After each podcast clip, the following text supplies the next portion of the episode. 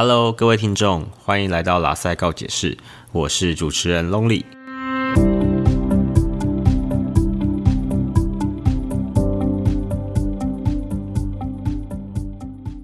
暧昧让人受尽委屈，找不到相爱的证据，没关系，让 Lonely 来帮你们找。今天要聊的主题呢是与人相处，可能是友情或是爱情，你对他人或是他人对你的印象是如何产生的？这个印象会如何影响我们的吸引力？那么因为呢，我们对人的印象是一个整体的感觉，所以我等等讲的内容啊是拆解相关的因素，所以听众千万不要觉得只做好某一项就会让人有好印象哦。而且你有好的印象与吸引力，也不代表。一一段关系就能维持的久，因为那又是额外需要细细探讨的主题，像是如何相处、沟通等等的。那么等一下说到的内容呢，你可能会觉得不太像你这样子的状况也是有可能的，因为我必须得再次强调，心理学是研究人们的倾向，所以你当然还是会有一些个体的差异。另外呢，因为这个时代其实网络啊资讯是非常发达的，网络交友也非常的盛行。不会像以前一样要透过相亲啊，或是像杂志那种交笔友。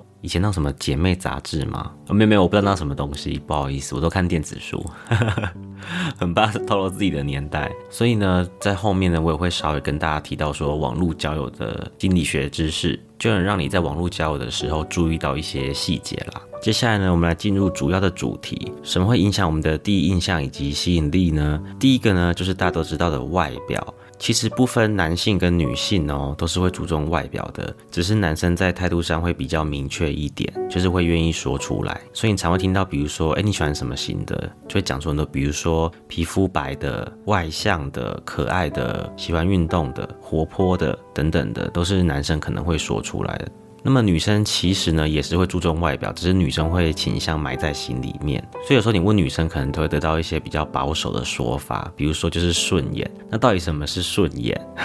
包含我自己也是，就顺眼。到底什么是顺眼？就或许你的顺眼标准超高也不一定。当然，我觉得可能在这个东方的文化下啦，如果女生太表露自己喜欢哪一种啊，比如说我喜欢人高马大的啊，很阳刚的、很运动的、韩系的，然后在那边讲的 嘿嘿哈哈很开心，可能就会被人家批评说是不是很花痴、很三八。所以我觉得也有可能是这个原因，比较不敢说出来。我妹都说看到那些她欣赏的欧巴，她都要排卵了，又在消费我妹。或者你可以问啊，谁是玄彬的老婆？我妈一定在旁边大举手的。说到这个外表啊，心理学有进行一个实验，他在一个舞会的实验中呢，让男女生随机配对，中场休息的时候，他就会要求匿名的评估对方的，像是性格测验啊、外表吸引力分数等等的。结果呢，他就只有发现说外表会影响他们的喜好度，相反的，像智力啊、个性以及社会技能，其实都比较没有关系。那么为什么会这样子呢？有一个说法是说，跟外表吸引力高的朋友在一起啊，会提高社会地位以及自尊。简而言之，我觉得在华人中就是说很有面子啦。这就让我想到一个比较过分负面的教材。就是我以前有个学长，他就喜欢跟长得好看的人拍照，所以那时候有一个学姐在还没转系前，她的外表其实不是那么出众的，但是你说她长得好不好看，其实算是蛮邻家型的。结果我那个学长跟她出去的时候都不会跟她拍照，就故意的打卡的时候都见不到那个学姐的脸。但是这个学长他可能跟其他正妹或是帅哥出去的时候，他一定会上传 IG 啊、FB 等等的。后来那个学姐她又转学转到北部去，可能风气的关系。他就变得比较会打扮，哎，就后来就让人耳目一新，哎，变得正妹了。结果呢，那个学长他就跟他出去的时候，就会跟他打卡拍照，对不对？所以你看这个外表是不是会让人家觉得说，哇，满足我们的自尊，就像上一集提到的一样。不过回到刚刚提到舞会这个研究啊，难道就说明外表就定生死吗？其实是不一定的。大家也可以试着想说，因为舞会这个情境是比较短暂互动的，一定都还来不及深聊，而且在那么短暂的时间，你一定会想要展现它比较好的一面。所以其实，在后来的研究就有发现说，外表的影响力大概在半年内会慢慢的下降，而且还有等等我会提到的因素，其实也会影响吸引力。举个例子来说好了。你身旁可能有一些家人长得特别好看，可能是哥哥、弟弟、姐姐、妹妹等等的。不过你可能长期跟他相处在一个屋檐下，他的任何样子你都看过，在那边挖鼻屎、大便很臭、很爱放屁。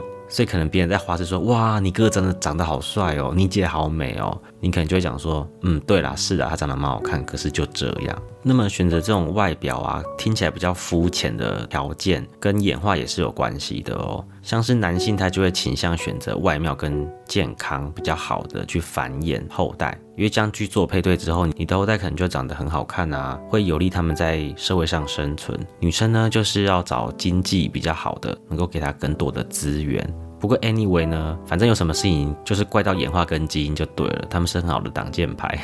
所以男生呢就内建这种配种的机制，会被人家常常讲说很兽性啊，很下半身思考。不过其实这件事也跟社会的典范和学习是有关系的啦。就像这个社会，我们会期许男生要大气、要阳刚、有车有房，不应该斤斤计较，要追求成就；女生呢要小鸟依人、小家碧玉、温良恭俭让，要努力得到贞洁牌坊。择偶的时候呢，最好是找那种资源很多的，比如说什么医师、律师、工程师，数钱数不完，今夜做梦也会笑，像是这一类型的，都是受到这种社会典范的影响。另外，在外表的研究中啊，也发现人会偏好类似自己的脸孔。比如说，帅哥美女配好看的就要配好看的，文青男呢就会配文青女。不过也是会有例外的，比如说美女与野兽，乖乖女配一个坏坏男，你就会想到一个时事，之前瘦子的女朋友是不是就被爆出来长相？有些人可能就觉得说，哎，瘦子这种酷酷痞痞、坏坏感觉的男生，是不是就要配个超级 sexy 的大辣妹？就他可能女朋友是属于比较邻家型的，网友是不是就会很毒舌讲说？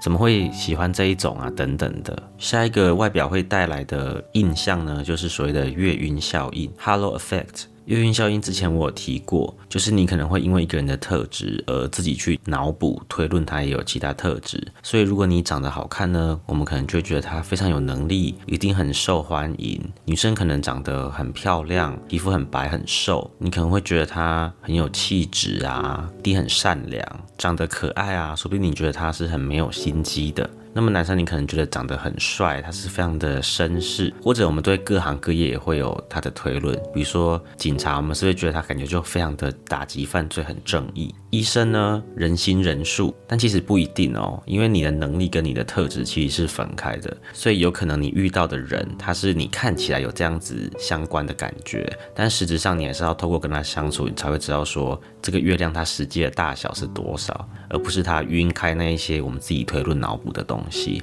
不过因为外表会有这种效应，所以人可能就会因此被吸引，而且有时候那个印象不一定是在人身上。假如今天有一个形象非常好的艺人，比如说像林志。玲好了，她去代言某一排的冷气洗衣机，你是不是也会觉得说，哇，以她的形象出来，感觉这洗衣机一定是没问题，很好用，很有质感等等的，我们就会自己去这样推论。但有可能她代言的那个机器。多多少少一定会出问题的嘛。不过我们就会因为这样子的印象，我们就去推论说，哎，这个一定就怎么样怎么样。那么我们讲完外表之后啊，第二个会影响印象跟吸引力的因素呢，就是接近性效应 （propinquity）。你常看见的人，很有可能会成为你的朋友或是情人。简而言之，就是刷存在感。这个非常常见。比如说，你看一些偶像剧、电影。是不是男女主角就是疯狂的相遇？比如说，你看一个什么宫斗剧好了，平常没有见到皇上，结果可能去御花园荡个秋千，赏个花儿，不小心巧遇，皇上惊为天人，说哇，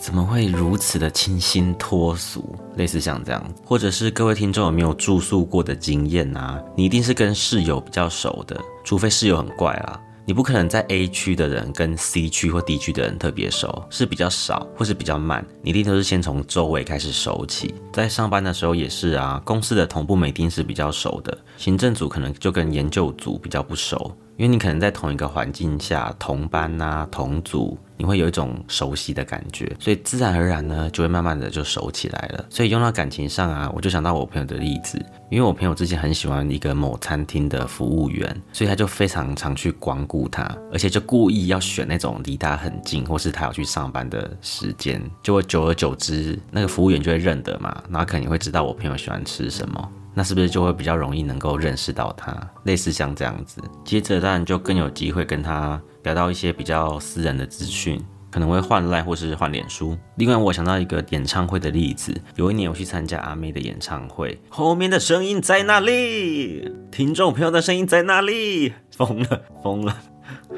好，那我记得呢，就有一个双口吕先生，阿妹就会记得他，为什么呢？因为每一次阿妹可能在跟粉丝聊天的时候，他就叫的特别的大声，然后阿妹就说：“是那个双口吕吗？双口吕先生，我记得你。”因为他常常都到，而且喊的非常的大声，所以阿妹自然就会记得嘛。所以说，各位听众呢，你就可以回想一下，当初你想要认识或是吸引某人的注意，你有没有曾经去那个人非常常去的地方？可能像是书店、咖啡厅、图书馆、校园的某个角落。都有可能。那么我们既然知道了距离这件事情非常的重要，那么其实我们就可以知道说，如果你的一段恋爱的起始点就已经是远距离了，那是有多么的不容易。我说的是起始点哦，并不是说你们已经相处很久而远距离，是一开始你们就是远距离而在一起有多难？因为你那个亲近感的那个熟悉性就是没有嘛。然后加上人如果很亲近的时候啊，就会有这种亲密的感觉，甚至我们在身体上的接触、补习一些生理知识的时候，我们会分泌一种叫做催产素 （oxytocin），它会让你感觉到哇，那种恋爱的感觉很强烈、很开心、很愉悦的感觉。那你远距离一开始就是没有办法建立出那种很强烈的感觉，所以说啊，远距离九死一生啊，各位不容易啊。所以说你就可以理解为什么容易兵变，还有就是你的男女朋友可能去不同县市，可能念研究所啊。或是工作很容易分手，就是这个原因。我还记得有一年，我的老师跟我讲说，有个同学是女生，她男朋友就是去另外一个县市念书，结果就劈腿了。而且我们老师，因为他不是一个比较正向可爱的老师，他也不太会说一些不好听的话，他就跟我讲说，更令那个女同学难过的是，他的小三其实外在上来说，那个条件真的是，他就一直摇头摇头，然后也没有说出什么恶毒的话，就说说。不然给你们看看这样子，然后一看，然后大家就皱眉头，因为那个被劈腿的女生一定想说，老娘怎么会输给这种人？我们就可以知道这个远距离的杀伤有多大。那像我们老师也是有经历过这种痛啦，所以如果他建议自己的另一半如果去外县市念书的话。他都会说，你前面的时候，你记得要常常去找他，你要把你的根基扎稳。那我们说完的接近性呢，有些人就会想说，那为什么越接近越容易带来喜欢？这边就有一个心理学的效应，叫做单纯曝光效应 （Mere Exposure Effect），意思就是指说，我们接触某个刺激越多，越倾向喜欢它。比如说，你可能对小时候爱看的卡通、爱吃的食物、饮料，长大后你觉得很习惯吃那些东西嘛？当然呢，反之，你越讨厌的东西。你越接触就越讨厌。那我们先来讲越喜欢好了，比如说讲食物。我以前在南部念书，如果说我南部的朋友或是同学来到可能中北部，他就会觉得说，哎，好像中北部的食物比较没有那么甜，而且酱油膏的部分，南部酱油膏其实是有点咖啡色的，所以他们就会觉得说，哎，这种酱油膏一定要是咖啡色，吃起来偏甜的才是对的。或是你家养的宠物啊，比如说我们大家都是养柴犬，你就特别爱你家的，对不对？因为你跟他接触的比较久，它又是你的。还有就是在追星的时候，以前就有看过一个新闻报道，说 Michael Jackson 在国外开演唱会，结果粉丝就昏倒。然后以前小时候我就想说，怎么可能？太夸张，有什么好昏倒的？结果有一次我的偶像来台湾演唱会，那应该算是我人生第一场演唱会。然后我跟我朋友去看，结果我我想说他要出来前，我就很期待。可是我我就想说，一定没有像之前什么国外讲说看会昏倒，太夸张了吧？就那个升降台一上来，我就哇，我不行了，我不行了，我就跟我朋友讲说，哎，我不行了。我说，哎，我自己真的觉得，难怪会那么喜欢呢，难怪你觉得有种那种英文叫做 overwhelming 那种快要被压倒的感觉。那么爱情萌芽的时候也是这样，是不是？你跟一个人暧昧的时候，你可能会不停的看他的照片、对话，而且越看越喜欢，看到小鹿乱撞很开心。那相反的，如果说在讨厌的部分，你看到你讨厌的人，你真的是会越看越火大。比如说，你可能是不和平的分手，你就会想把对方相关的东西都删掉，或者是你可能莫名其妙被提分手，那你过一阵子你就是没办法释怀，所以你听到对方的消息或是对方密你的时候，你就觉得说我不想听，我不想回你，我不想知道，会有一种百感交集的感觉。简而言之，就是眼不见为净啦。当然不一定是爱情啊，比如说跟你不和的朋友或是家人也是如此，真的巴不得赶快想逃离那个现场。我还记得我有个朋友的例子蛮有趣的，就是因为他以前就是有在一夜情，就有一次就跟对方因为一些很无聊的事情吵架，然后对方就完全不理他了，就闹得非常僵。结果跨年的时候呢，殊不知在同一群的朋友的朋友的朋友什么的的聚会中遇到他。我跟你讲，那个尴尬真的是从灵魂的很深很深的地方被触发，只能装没事。好的，那接下来呢，下一个会影响吸引力的是相似性 （similarity），像是你与他人的兴趣、态度、价值观、三观啊，都要非常的合，就是俗话说的物以类聚啦。那有些人可能会讲说，可是我跟我的另一半是互补啊，的确互补也是有可能的。当然，你还是要去看说你跟另一半互补的地方是什么。每个人可能在互补的地方是不一样的，而这个互补可能是对彼此是有注意的。那么呢，在研究上还是发现说，这种互补性啊，还是输给相似性的。意思就是说，你跟对方越有相同一致的意见、想法、态度、兴趣的话，你是越容易喜欢对方的。所以，比如说你可能是音乐人。那如果你的另一半也非常懂你的音乐，或是他可能对一些作词作曲啊。乐器是非常有涉略的，你是不是会觉得他比较有魅力呢？或者你与另一半都非常喜欢看电影，对很多电影的一些见解啊、涉略都是可以互相交流讨论的，那也是会非常好的。那假设呢，如果你的另一半呢是非常的文静，但你呢是非常外向往外跑的，那么可能在某些方面上，你就会觉得不太合，因为你可能想要出国啊，出去踏青游玩，他其实只想窝在家里面看自己的书、追剧等等的。那你就会觉得说，好像缺少了一种共鸣跟相处上的热忱吧。那么呢，在性格上有一个比较有趣的研究，就是如果你是对男性有刻板印象的男同志，你是会喜欢你的另一半是比较有逻辑性的。那如果呢，你是对女性有比较有刻板印象的男同志的话呢，你会喜欢对方是比较有表达性的。意思呢，就是说，如果男同志呢在找对象的时候呢，如果你对男生的那种阳刚霸权啊、阳刚的特质是比较强烈的，你当然就会喜欢可能对方是讲话比较有条理、比较有逻辑的。那如果说你对女性是比较刻板印象，你可能觉得女生就应该是怎么样，那你可能就喜欢那种比较可爱的。活泼的哦，所以你可能就会选择你的对象是属于比较有表达性的。另外呢，在外表其实也有这种相似性的研究哦。过去呢，有研究呢，就以大学生为样本，发现呢，大学生在图书馆的电脑教室的座位啊，戴眼镜的人其实会倾向喜欢坐在戴眼镜的人旁边，这是不是超级特别的啊？我自己就有思考过，说在我过去的经验中，是不是也会这样？那我举个例子问大家好了，比如说，如果今天你去图书馆，假设你自己是个乖乖牌的学生好了，那有一区的人呢，就是属于跟你一样。这种乖乖牌的，然后可能文文静静的在那边念书。那另外一边呢，可能就是属于比较嬉闹的，那甚至可能有人有一些刺龙刺虎。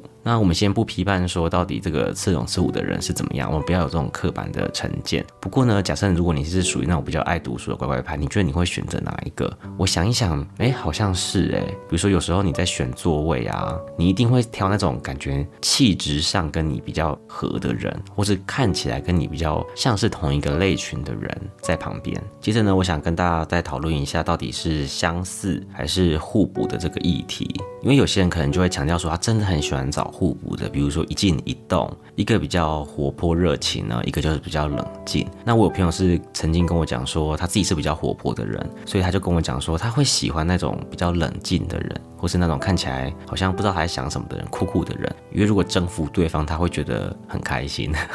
当然，这可能也受到过去他交往对象的人的影响啦。所以，如果以我的角度来看的话，我会觉得说互补的还是要看到底是哪些因素影响彼此的关系。比如说，只有某方面的个性，但我们一定要了解到说，两个人要生活，一定有很多地方需要磨合。所以，很多人都会讲说，如果你要跟一个人结婚或是走长远的话，你一定要先跟他同居一两年，你才会知道到底是什么情况。这就让我想到，我有个个案的女儿，当初那个个案。的女儿要结婚的时候，我的个案就跟他讲说：“女儿啊，你至少要找出跟那个人十个共通点，比如说你们都很爱干净，或是你们都很善良，不爱计较，或者可能是你们的睡觉习惯一样，政治立场一样之类的。”但女人那时候其实并没有说出来，她只是觉得说，反正当下就是一头热，很喜欢就要嫁了。结果下场呢，就是婚后就处处吵架。如果说大家有听一个 podcast 叫做《失婚妇女 Chill Hi Hi 美乐妮》，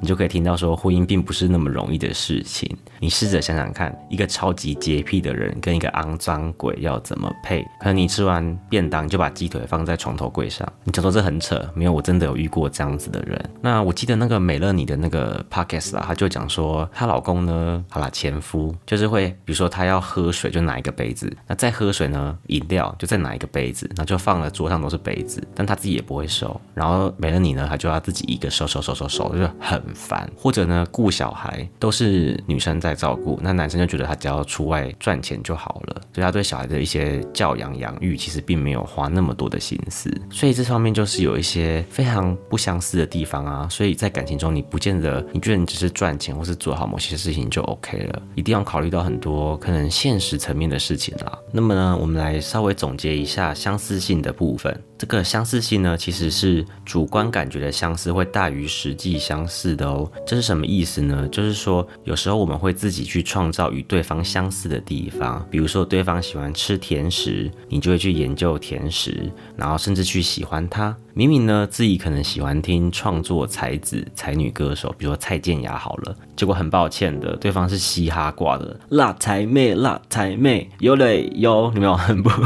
很不一样？但是你就会为了说，哎，想去符合他的喜好，你就去来唱一下 rap。那另外呢，可能一个是跳 breaking 好了，就是这种 b boy。但你的对象可能是喜欢跳国标的，说不定你可能就去买饮料好了，你可能就会说，哎，我要一杯那个红茶拿铁，恰恰恰。他说，哎，你你也学国标哦。所以其实你就是会为了对方去解除那些东西，所以有时候那种相似性是你也可能去创造，或者是去试着喜欢一个对方喜欢的东西，因为这样你才能够制造话题啊，投其所好。那甚至呢，其实这个相似性，我认为也可以运用到职场上啦。比如说你主管会挑的人啊，是不是他会喜欢的人，也跟自己某方面是有相像的？比如说一个工作狂、非常加班狂热的主管，应该不会喜欢那种很轻松、懒洋洋的求职者吧？另外呢，相似性还可以如何运用？就是给情场高手这些渣男渣女使用的招数。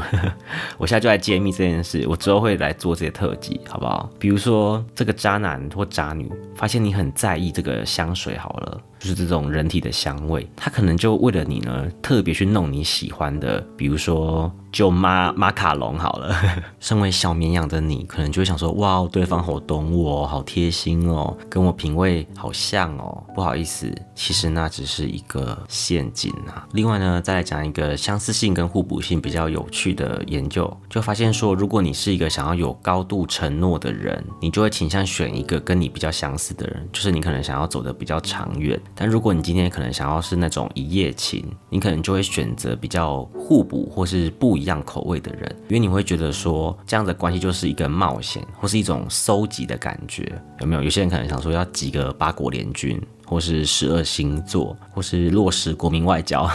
就是可能有跟不同国家、不同长相。可能比较狂野的、性感的、可爱的，可能都要有，所以呢，这也是一个蛮有趣的研究结果。接下来呢，下一个要讲会影响吸引力的因素呢，就是相互喜欢，就是指如果你知道某一个人喜欢自己，也可以激发我们彼此的吸引力哦。比如说在眼神的交流、视线的扫射，像这样子的例子，可能就可以问一些有去一些 bar 或是夜店的人，如果你有发现一个不错的对象在看你，可能也是长得 OK 你的菜。你是不是就会开始注意自己的形象，或是用眼神可能有点害羞的，或是直接啦跟他一个交汇，电他，比如说，哎哎哎，素琴，哎那个隔壁桌在看你啊，偶包给我背起来，他就想说，好，不行不行，我看一下我的妆有没有脱，或是我的衣服啊，我今天的状态怎么样，等等的，就会开始注意起自己的形象。这种情形其实在很多的偶像剧，或是以前好像国高中比较容易发生吧。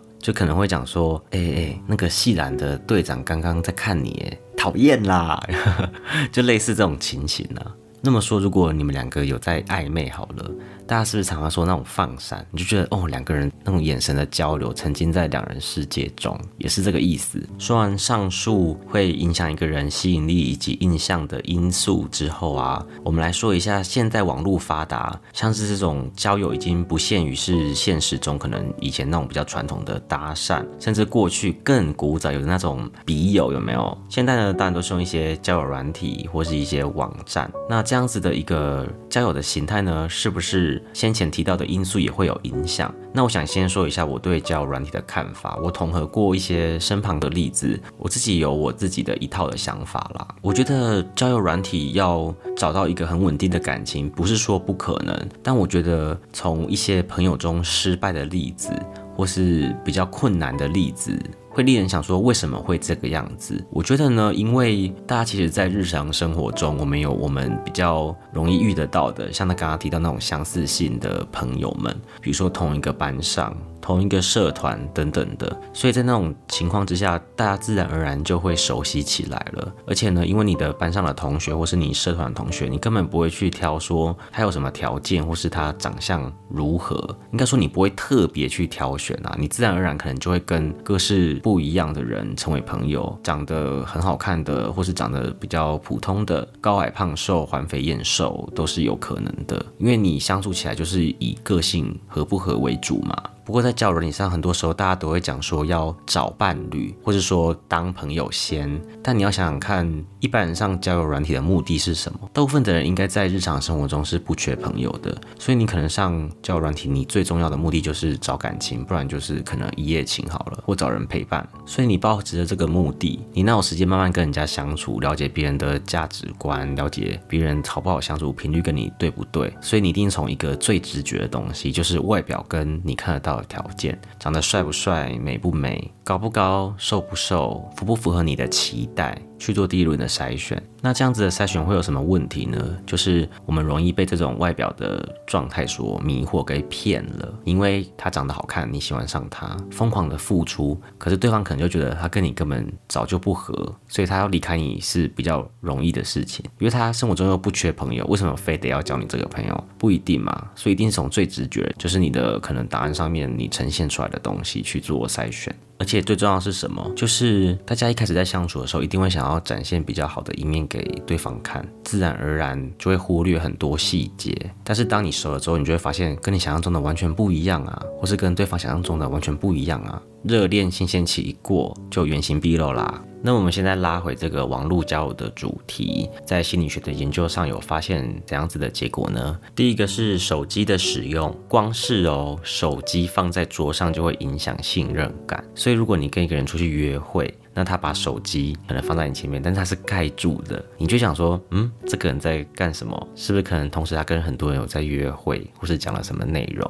那尤其你们可能在谈论一些比较有意义的事情、有内容的事情的时候，你看到这样子的行为，你可能都会起了一点疑心。但手机有时候盖上代表什么意义呢？我觉得这很难说。可是通常你有什么理由一定要把手机盖起来？因为就我自己的经验，或是我自己经历过或我看过的，通常盖起来真的。都没什么好事情。第二个，在相似性的部分啊，一样发现说你的这个个人档案在吸引力程度相似的使用者之间是会互相配对的。意思就是说，可能人气高的人就会想跟人气高的人配，就所谓的网红配网红。那一样的就是可能默默无闻的人，可能也会想要找比较低调的人，就是所谓的高配高，低配低啦。第三个呢，就是熟悉性研究呢就发现说，见面后喜好的程度容易降低，因为可能跟实际。有落差。一般来说，大家会在网络交友上放的照片，一定都是有修图过的。可能你把自己的手臂修得很壮，可能把身材修得非常的好，痘疤的月球表面变成水煮蛋的那种光滑嫩。所以朋友知道这个事情之后呢，他就会做一点技术性的操作，就是说，假设他身高一百八十公分好了，他就故意写，比如说一一七七，别人见面之后一定会想说，哇，比想象中的高哎，所以这种反而会让对方是有更好的印象。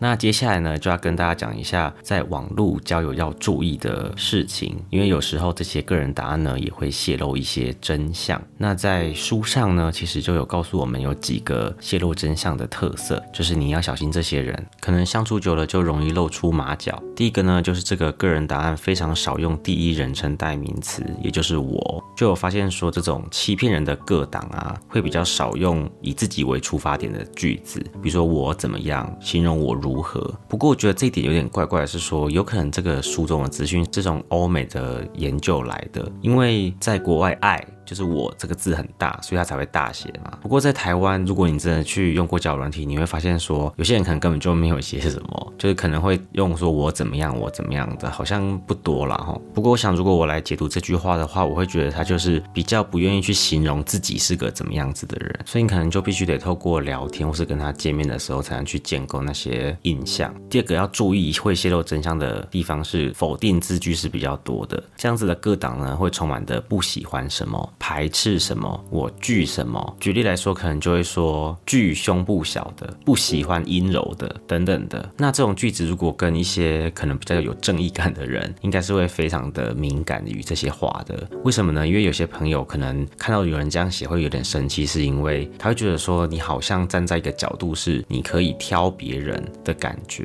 或者他用这样子的叙述方法，其实蛮伤人的，就感觉不够有那种友善的态度。所以换而言。之呢，如果自己有喜好的类型，其实可以直接说出来就好了。比如说你喜欢外向、活泼、高的、可爱的、美的、帅的之类的都可以。接下来第三个呢，是这个各档的讯息提供是比较少的，等于是如果这个人要骗你的话，他不太需要去记自己说谎的地方是什么。也有可能说你少了一个参照的标准。假设说他写善良大方，之后你跟他的接触、约会，你都会去想说他到底有没有像他各档上面写的那。哪样？所以如果资讯提供的越少，就有越多地方是可以自行去填空的。不过就我自己从身旁的人的经验来看的话，我觉得其实第一项跟第三项真的还是蛮难判别的耶。就是我觉得很难去说这个人到底好还是坏。反而是我觉得第二项就蛮准的，就是说一个人很明确的表达他惧什么、讨厌什么，就比较会让人家知道说，哎，他本人可能是有一点问题的。那我不知道这是不是有东西方的差异，可能是有啦。所以如果即使他讯息提供的少，也不代表它一定不好啦，所以还是要看各位怎么样严格的去筛选。那么今天的节目就差不多到这边了，不知道今天讲的内容跟各位听众的经验有没有相同，或是有不同的地方，也非常欢迎你来信或是私讯告知我你的经验。我们下次见喽，拜拜。